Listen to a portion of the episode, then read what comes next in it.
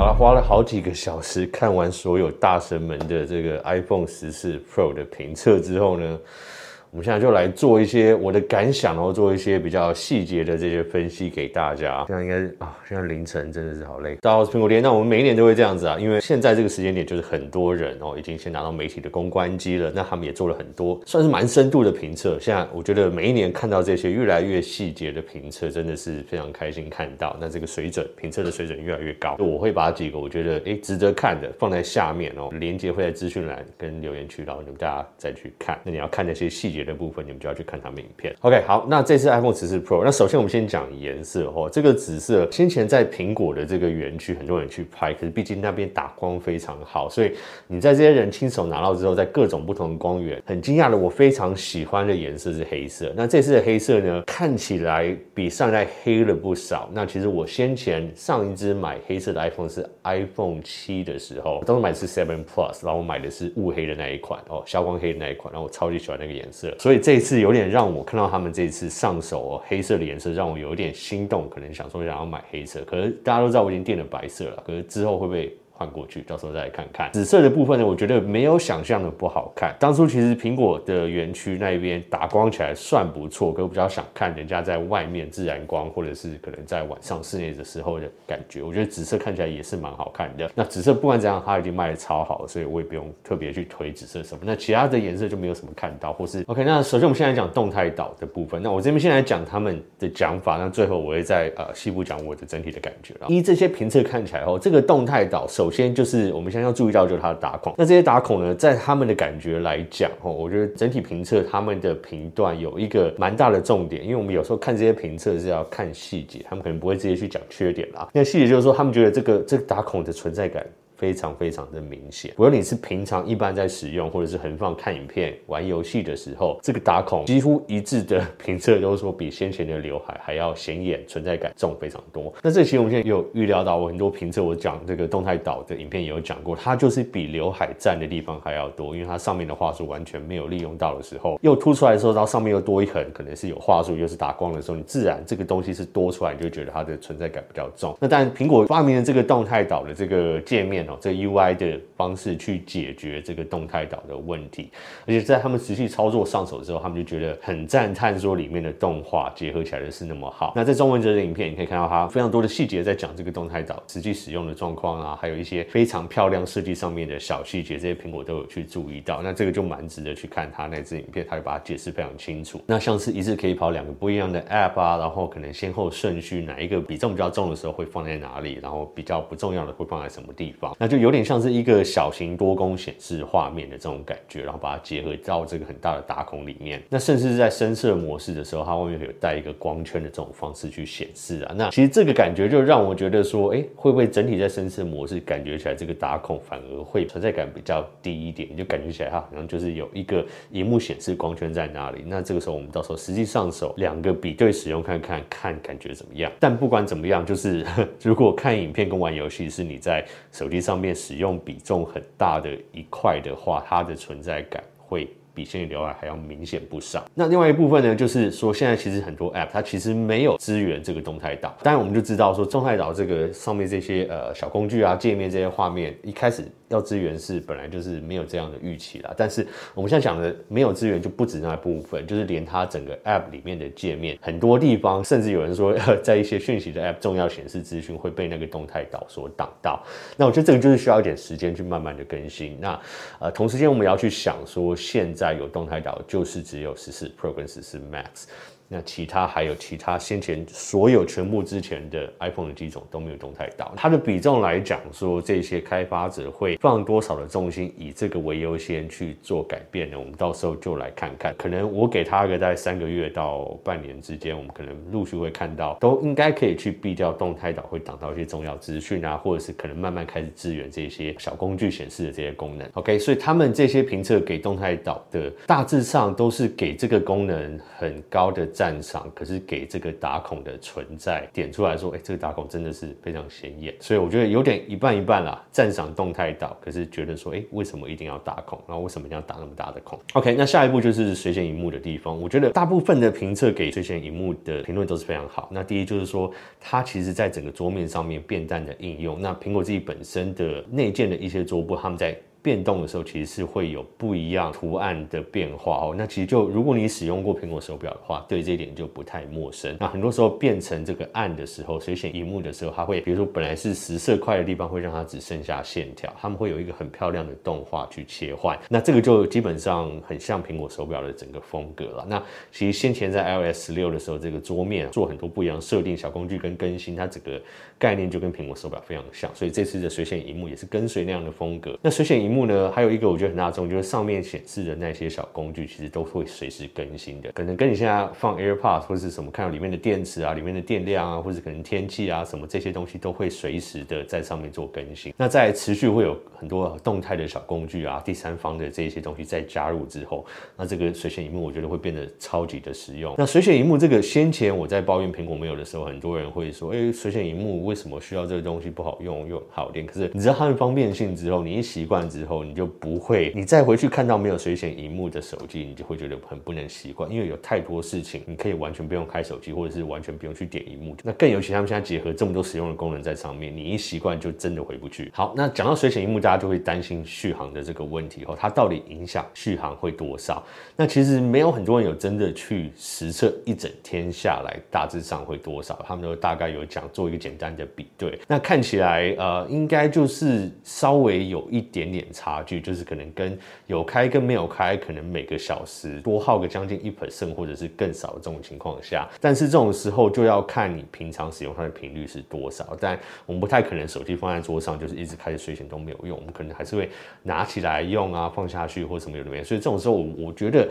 它实际上对你整天耗电的影响，我们就抓，如果你一天使用的手机是大概十个小时的话，它可能就会多耗将近十 percent。那这部分但是相对的耗电，可是同时间呢，我们也要想说，这一次其实在 Pro 系列上面，他们整体续航力都有一个进步。那搭配这次的 A 十六的处理器，所以我觉得这个一来一回，可能到时候我们需要选择去牺牲，就是说，诶，去取舍到底是不是要用水显萤幕，这可能性会降低一点。那尤其以我来讲，我都是用 Pro Max 的这个机种，就是。有最大电池的，那我觉得到时候要实际上手看看，说这个续航力，只要它能维持很接近我现在十三 Pro Max 的这个。续航力或是差一点点的话，我其实都是可以接受。那另外这个水显萤幕其实很聪明，也不会随时就一直开着。哦，那可能你在比较暗的时候啊，在你口袋啊，可能放包包的时候，它就会自己感应到，它就会自己关掉。所以它其实也会有非常多的时候，也是会帮你省电。所以它是一个蛮智能的水显萤幕。那这个部分会不会说可能萤幕烙印什么的问题？那我觉得或许可能长时间多少会啦。可是最安全的方式，你就是买 Apple Care 嘛。那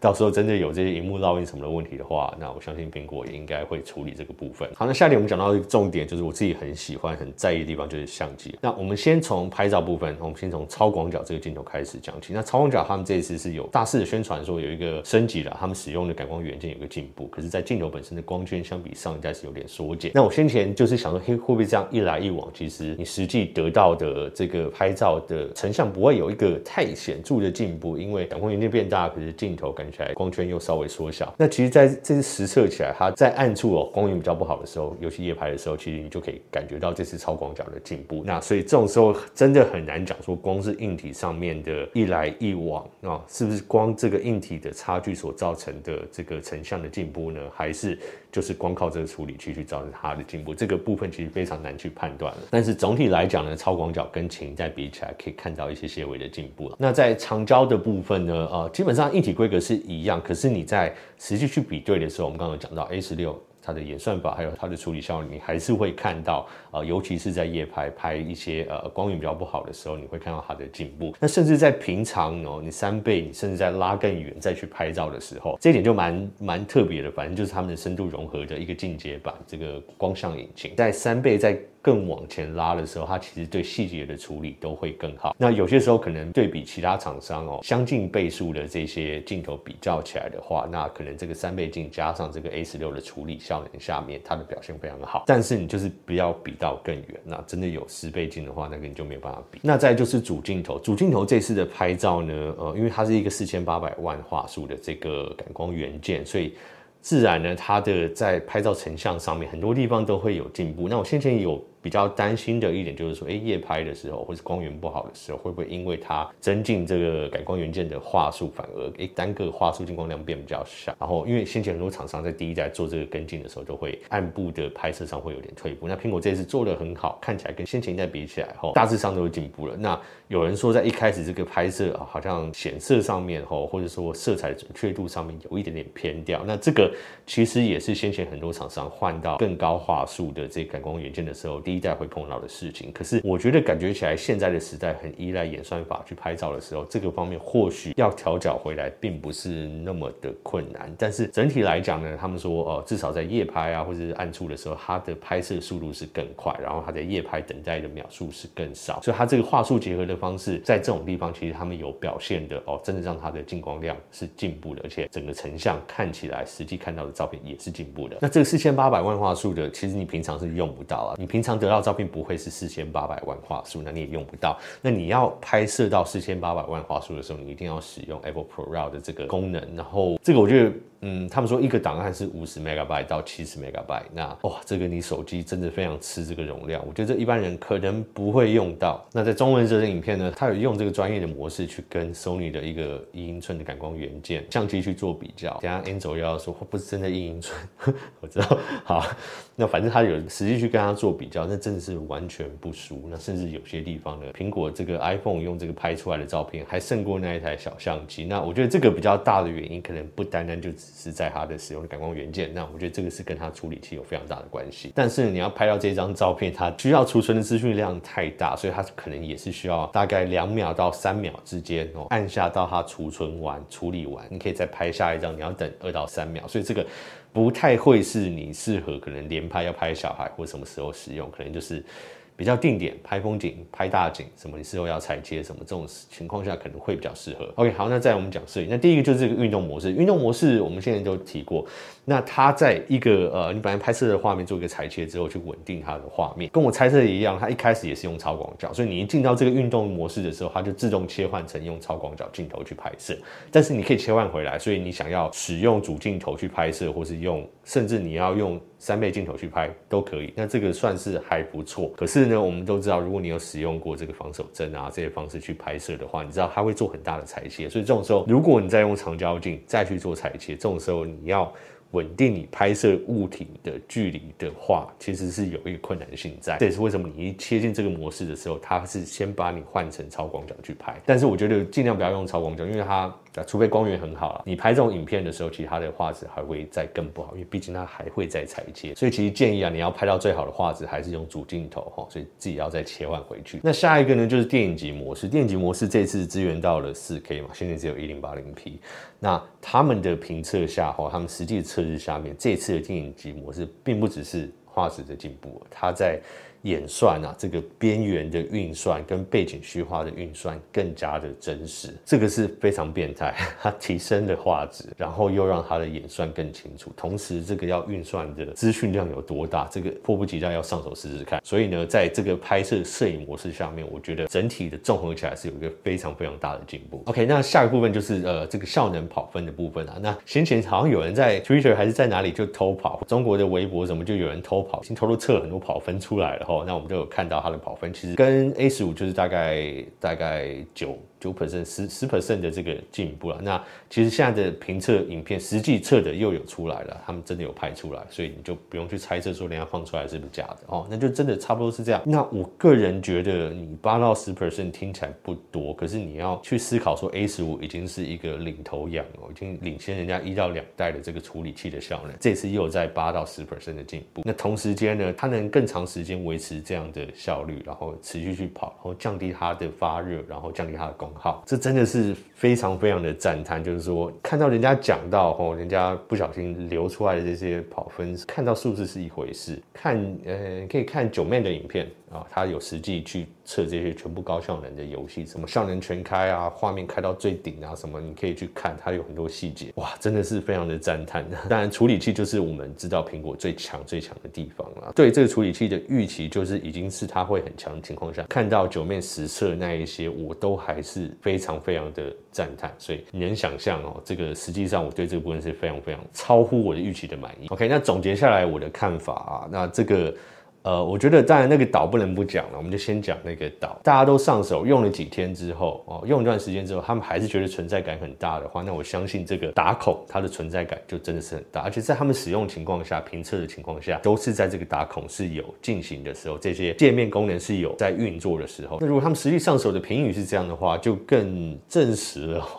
这个动态岛这个这个界面的设计，就真的是为了掩盖这个打孔去思考出来的这个结合的方式，因为毕竟。这种软体的使用方式，如果在刘海上面可行的话，那为什么要等到现在动态岛？因为就是可能苹果这样用出这个荧幕之后，觉得说哇，这个存在感太重，我们有什么办法让它做更漂亮一点？那必须说他们做的非常棒。那你大家可以这样想，刘海啊，刘海这个东西，从当初 iPhone 十后来到十三缩小之后，它是越来越不存在的感觉。那甚至刘海这个东西，很多时候我都有讲，你上手之后，你真的会感觉不到它的存在，在一个礼拜之后，但是动态岛这个东西就反而不是哦，看起来好像是。你会越来越感觉到它的存在，然后同时现在又结合了一个这种界面在上面啦。那长期来讲，嗯，是好是坏，就是一半一半啦。我觉得世界就是这样，不是全部完美，不是非黑即白，有好就有坏。那我们可以同时去认识它的好，去承认它的好，同时也可以去承认它的不完美。OK，那这个是我给动态岛跟这个打孔目前看完评测的想法。那很多人担心的前镜头会不会常常啊去按到、去触控到？因为其他触控的方式是你不是真的去触控那颗镜头，你在它那个呃荧幕的像素的周围，它可以让你很清楚，它会去感应到说你是不是在触控那里。对，那所以镜头一定会脏。对，很多人都有讲到说，哎，这个镜头哎真的会有一个手印在上面。